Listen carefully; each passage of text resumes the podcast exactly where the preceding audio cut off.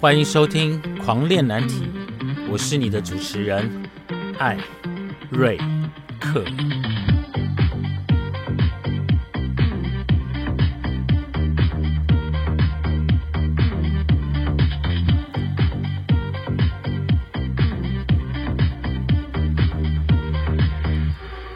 我们聊难题，聊青春，聊叛逆，聊出柜。从躲警察的那个年代，到现在同婚的多元文化，让艾瑞克来告诉你，这个世界多么的有趣。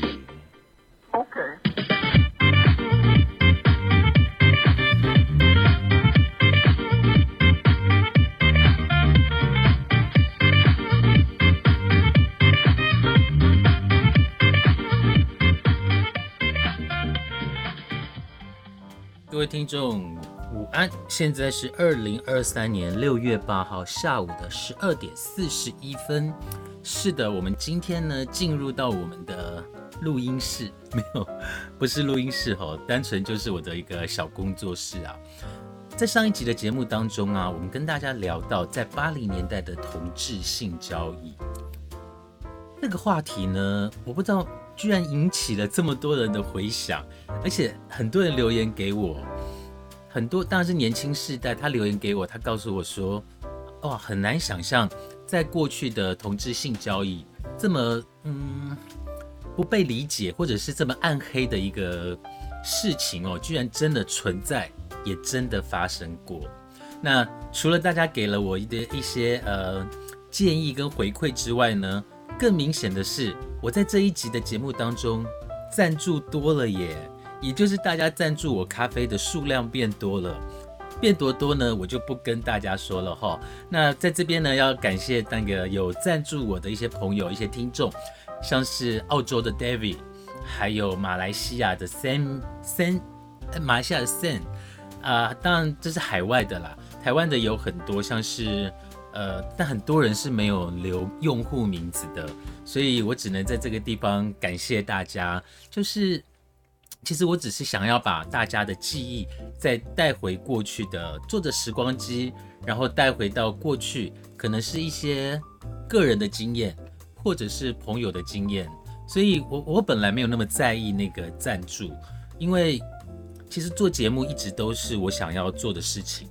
那我也想做一些，呃，跟同志有关的，可能是回忆啊，可能是呃一些比较正向的一个内容。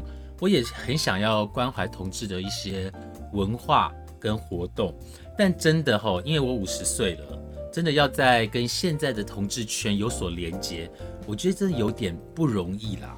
就好像如果你跟我是同年纪的人，你就会知道。我们都不是太想交朋友了，是不是？呃，也不是说因为有了另一半，然后就不想交朋友。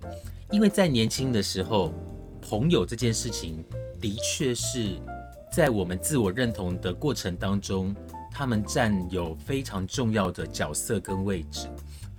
所以，你说现在到了这年纪，还会想要交朋友吗？我我倒是还好。我倒是只是想要把故事分享给大家。那我之前都讲一些情色的故事，对不对？很多人就写信来问我说：“哎，艾瑞克，那个都是你本身的故事吗？”我必须要说，有些是，有些不是。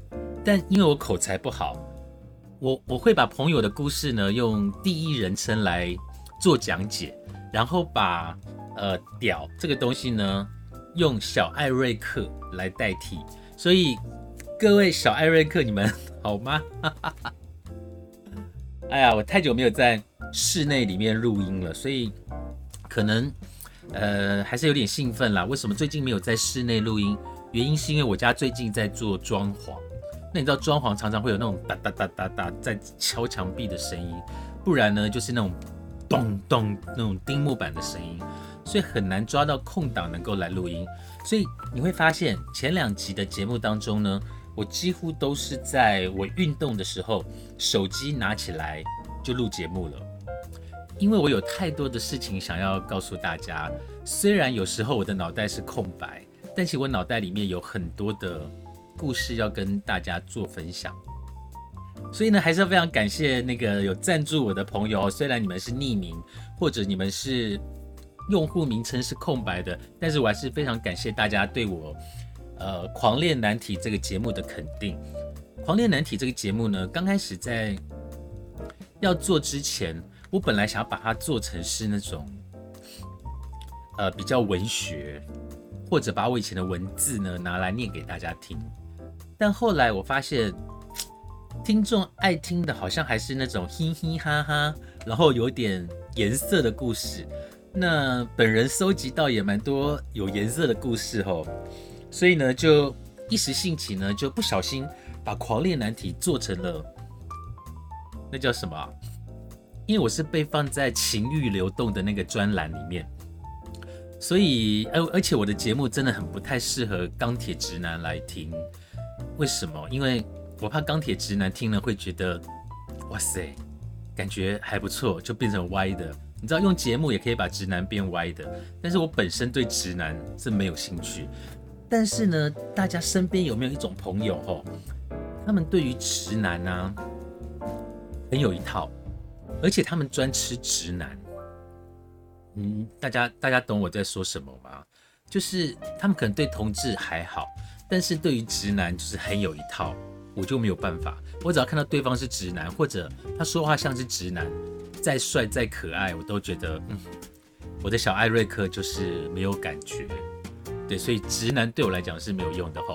那我曾经啊，因为我本身是从事呃美容教育的工作，所以我有很多的学员，因为我教了十三年了，所以我有很多的学员。那在学员里面呢，有分男生跟女生嘛。那有一天呢。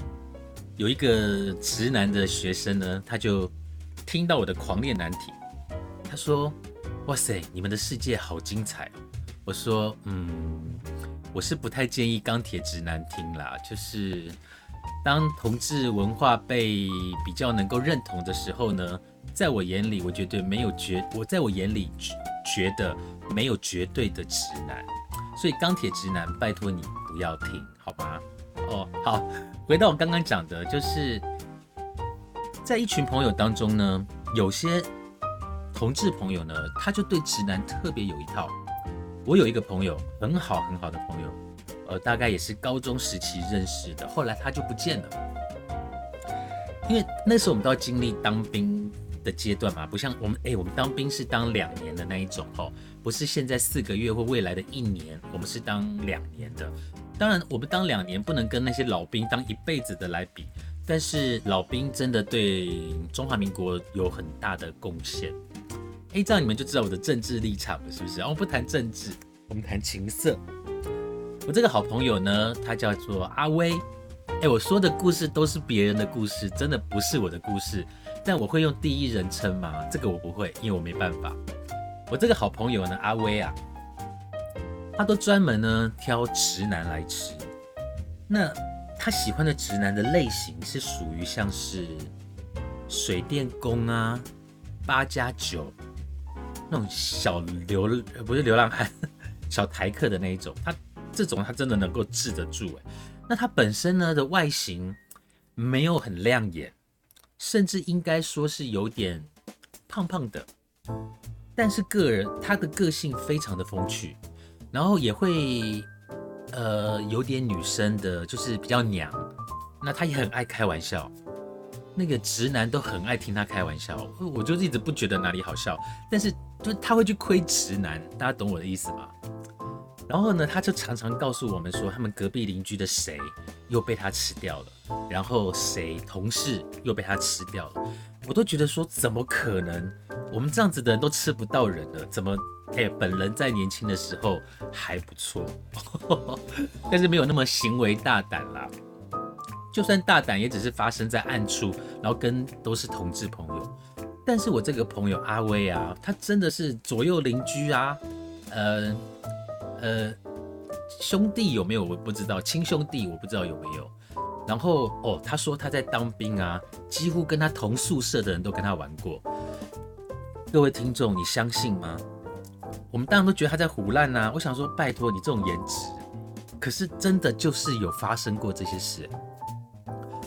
可是厉害的是呢，他也不是专挑直男吃，他就是连同志的一号都能够被他治得服服帖帖。我只是没有听到过说零号跟他玩，然后变成一号这件事情，我倒是没听过啦。不过我们也都知道哦，在圈子里面呢，也没有绝对的一号，呃，嗯，可能有吧，但是可能绝对在少数。因为我听到的是说，据我了解，据我三十五年的同志经验呢，据我了解，好像是一号最后都会变成零号。那那像我就是那种不分。偏一当零的经验很少，我跟你讲，我当零的经验真的很少，少到吼久久一次。我记得有一次啊，要当零的时候啊，我当零，然后我突然忘记要怎么叫，哎，就是就是我不知道怎样的声音是对方会喜欢的。那因为我 top 的声音就是哦哦，就是摩托车发不出发不动的那种声音。那有些零号发出的声音就是那种日本 A V 女优的那种声音，就是在我的记忆里面就是很极端呐。那我又没有办法，我又没有办法叫出那种啊啊，那个我真的没办法，我自己我自己叫了，我自己都会都会觉得笑场。那你知道性爱这种东西一笑场，大概就是变好朋友的啦。所以对于当零号的一个经验，其实我是真的，我实在是没有很多。那反而是当 top 的时候，小瑞小艾瑞克得到的欢愉是比较多的。可是到后来呢，我这个年纪呢，一零这件事情对我来说也没有那么的重要了。应该是说性这件事情对我来讲现在没有那么重要。不知道是因为年纪大，还是因为很早就把一些扣打给用完了，就是很难再让我把。性这件事情，再把他那个欲望给提升起来，这个现在是有一点难，真的有一点难。我觉得很需要一些一些一些辅助的工具吧。哦，但现在真的是没有什么欲望。不过过去的欲望的事情真的很多。不过我们再回来讲一下那个阿威，这个阿威呢，他很厉害。他除了左右邻居能够把他吃到之外呢，偶尔他会跟我们讲说，就算坐计程车。他都可以把计程车司机给吃掉。我想说，哦，你这个你这是高招哎，哦，就是就是就是什么都吃嘛，就是胃口也太好了吧？那你能说，当我们说，哎，你胃口也太好了吧？其实心里面的另外一个声音是说，哇塞，你好厉害哦，为什么我们都没有？然后他说，他整个部队的，因为他是做空军。然后在寝室里面的每个阿兵哥呢，几乎都被他吃过。哎，大家听过我前面的故事，是军中的情欲流动。我这辈子在阿兵哥的族群里面，我也只吃掉过一个学长，而且也不是真的吃啊，就是把他打出来而已。他居然可以，这跟他当零号有没有关系啊？有可能哦，就是当零号，就是你知道，有时候男人啊，就是猪肉也好，有洞也好。或者是那个细胶也好，反正只要有洞它都好。但这样讲好像太伤阿威了。但是他的确是挺有一套的，他的手腕跟他的交际，我们都叫他叫交际花，他的手腕真的是蛮厉害的。那各位听众，你们身边有没有一个类似阿威这样的朋友呢？我相信一定有，因为在我的同志生涯里面，三十五年，现在要迈入第三十六年的生涯里面，吼。也的确遇过几个，他们专吃直男。那常常听到他们的一些故事。那对于我来讲，我就真的就是直男，我就绝对不会碰。就是直男，真的就是我，这是我跟直男的一点感觉都没有。我那一天呢，在路上，因为我也蛮喜欢白人的，我都叫他小白。有一天呢，我就在路上看到一个小白。他的行为动作，你就觉得他很 man，然后脸长得还蛮好看的。那我就从头开始看，看看看看看看，看到他的袜子，我跟你讲，我马上倒进胃口。我我不是袜控哦，我先讲，我不是袜控，我不是白袜控袜控，我不是丝袜控，那我都不是。那我喜欢干干净净的男孩子。那我就从头看到脚，就到到短裤我都还能接受。那一直到了他的袜子。你知道有一种穿袜子很恶心的，就是就是他没有把袜子给拉拉起来，不是，就是他没有把他整个袜子给拉起来，反倒是他的袜子就是随意拉，然后有的翻，有的翻在里面，有的翻在外面，然后左右脚都这样哦。那我就在开始怀疑我的、我的、我的、我的时尚的敏锐度。我想说，这是最新的穿法吗？如果这是最新的穿法，我肯定是完全没有办法接受。我为什么说是时尚的敏锐度？因为这几年不是常常看到很多的男生会穿着白袜，然后穿着那个拖鞋，不是夹脚拖，就是穿着那种很像室内拖那种拖鞋，然后很多人就觉得说这个就是潮流，这是时尚。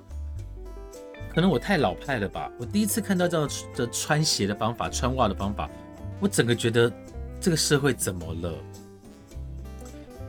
可是你知道，流行就是这样。当很多人都这样子穿的时候，你就会觉得说，嗯，好像真的是流行哎，是不是我太古板了？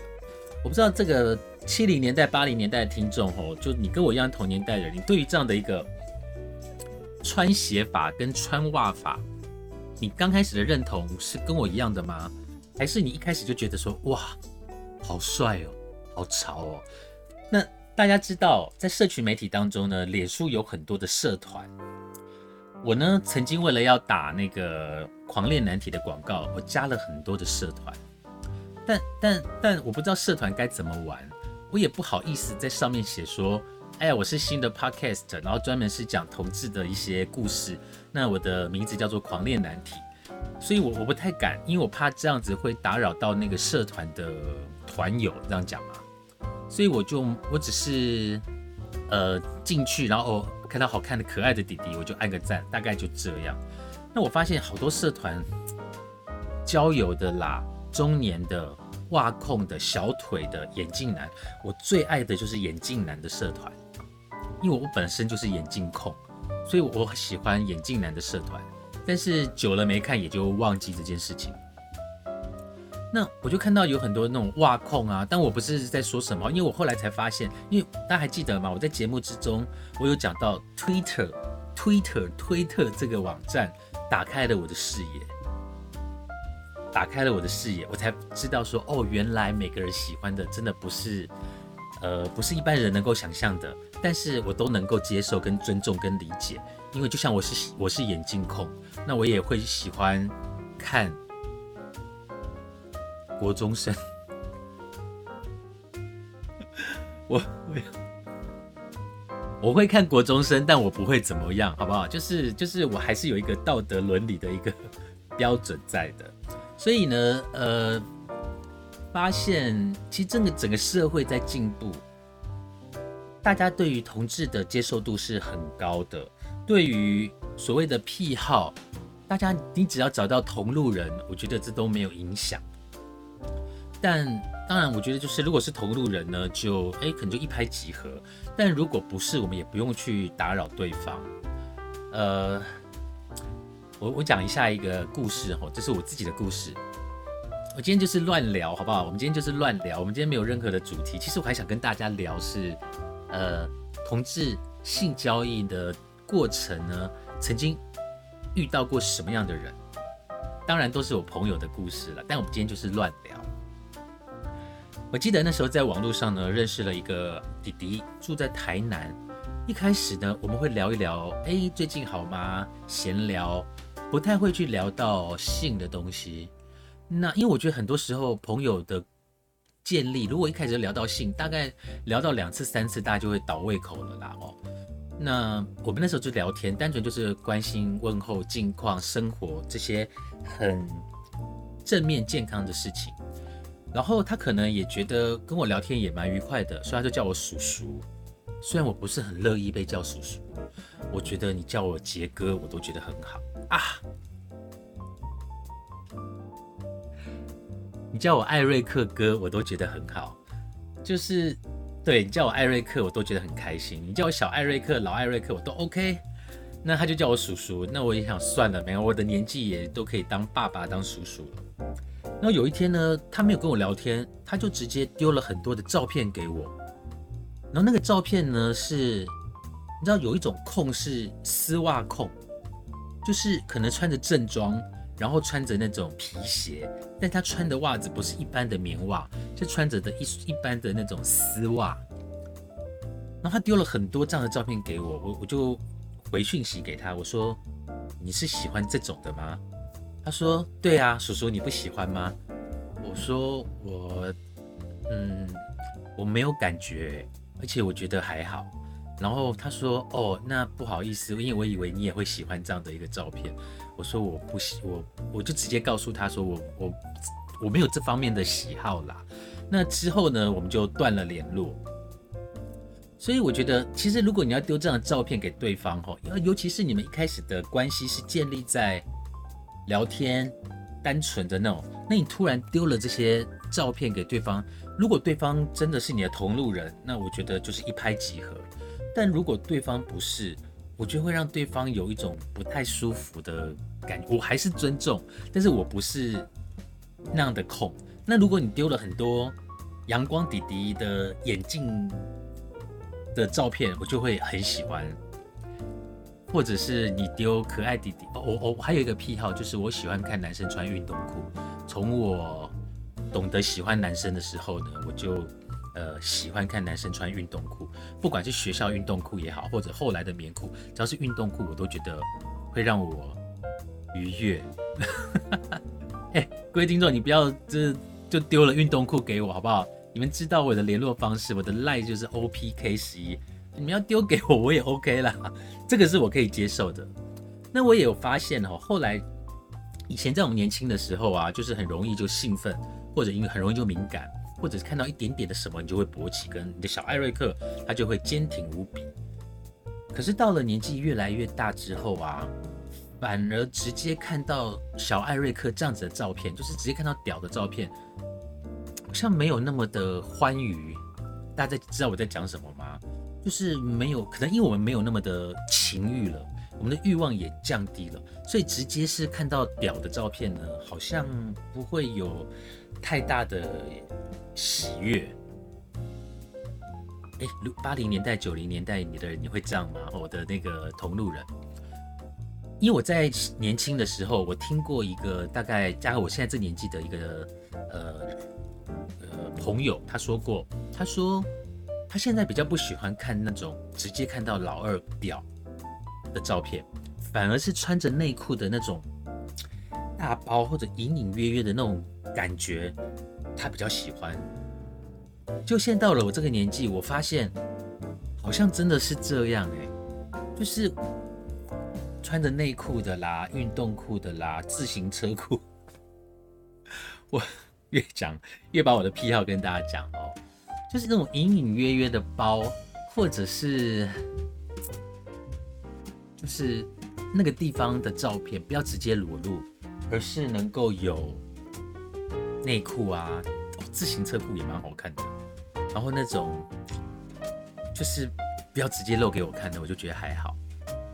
就是直接露给我看的，我就觉得嗯还好。但是如果你给我那种眼镜男啊，或者是大包啊，或者是反正对于包的照片，我都是收藏了很多，但我不知道去哪里分享给大家。我真的是收收集那种照片的那种那个眼镜控跟包控，真的是这样子。所以今天我没有任何的主题，我今天单纯的只是想要跟大家聊聊天，因为呃也不是看在大家有赞助的份上来跟大家露个脸，没有，然后就是。真的就是跟大家聊一聊。那在下一集的节目当中呢，我会想跟大家继续聊同志性交易这件事情，曾经在过程当中遇过什么样特别的经验或者特别的事。那大家记得我说的故事呢，都是别人的故事，跟伟忠哥一样说的都是别人的故事。但是因为我口才不好，我会用第一人称来讲解这些故事。让大家有无限的想象，非常感谢大家今天的收听，还是要真的告诉大家哦，就是对于大家的赞助呢，我都非常的感恩。那因为做节目呢，其实是需要有一点点的呃力量，所以你们的每一杯的赞助的每一杯咖啡的赞助呢，对我来讲都是一个很大的鼓励。就是虽然我一开始是要做梦想的，但是看到大家的赞助，表示大家认同我的节目，认同艾瑞克的声音。然后我刚刚不小心说出我的名字中的一个字，那也不用特别的去打听，你们就叫我艾瑞克就可以了。我这个人哦，常常口误，所以呢，非常感谢所有赞助的朋友，我没有办法一一唱名，但是你们应该也不会希望我唱名吧？是你们希望我唱名，但如果你们希望我唱名的话，可以。呃，加我的赖让我知道哦。我的赖的讯息呢，就在我的节目资讯当中。我的赖的账号是 OPK 十一。那你们可以加我的赖，然后传眼镜男的照片给我，也可以传呃裤裆的照片给我啊，不要直接给我屌照好不好？我是那个嗯呃啊也可以啦，就看你们要传什么给我，反正就是你对我嘛，一对一而已。好，那各位听众在。呃，你们想听的，如果说你们对于节目呢有什么样的建议呢，都非常的欢迎的，能够告诉我，让我知道。那我也希望能够把节目越做越好，让大家能够产生更多的共鸣，或者呢，我也能够为同志的圈子能够尽一点力，这是我未来在狂恋难题的走向。所以呢，而且对了对了对了，你们的赞助哦，每个人的赞助的。呃，我记得是三分之一，每个人赞助的三分之一呢，我们都会捐给流浪猫跟流浪狗的单位。我们会，我我不会捐给呃基金会或者是什么，因为太多人在捐了。你知道有很多默默在帮助浪浪的人，他们其实很需要我们来协助他们猫的饲料或者是狗狗的饲料。所以我承诺大家呢，就是会在大家的赞助里面呢，拨三分之一的赞助给呃这些需要。协助的朋友，好，那对，因为没有准备好，所以就听我随便乱聊。非常感谢大家的收听，希望你喜欢我的节目，希望你喜欢我的声音。我是艾瑞克，我们下次见，拜拜。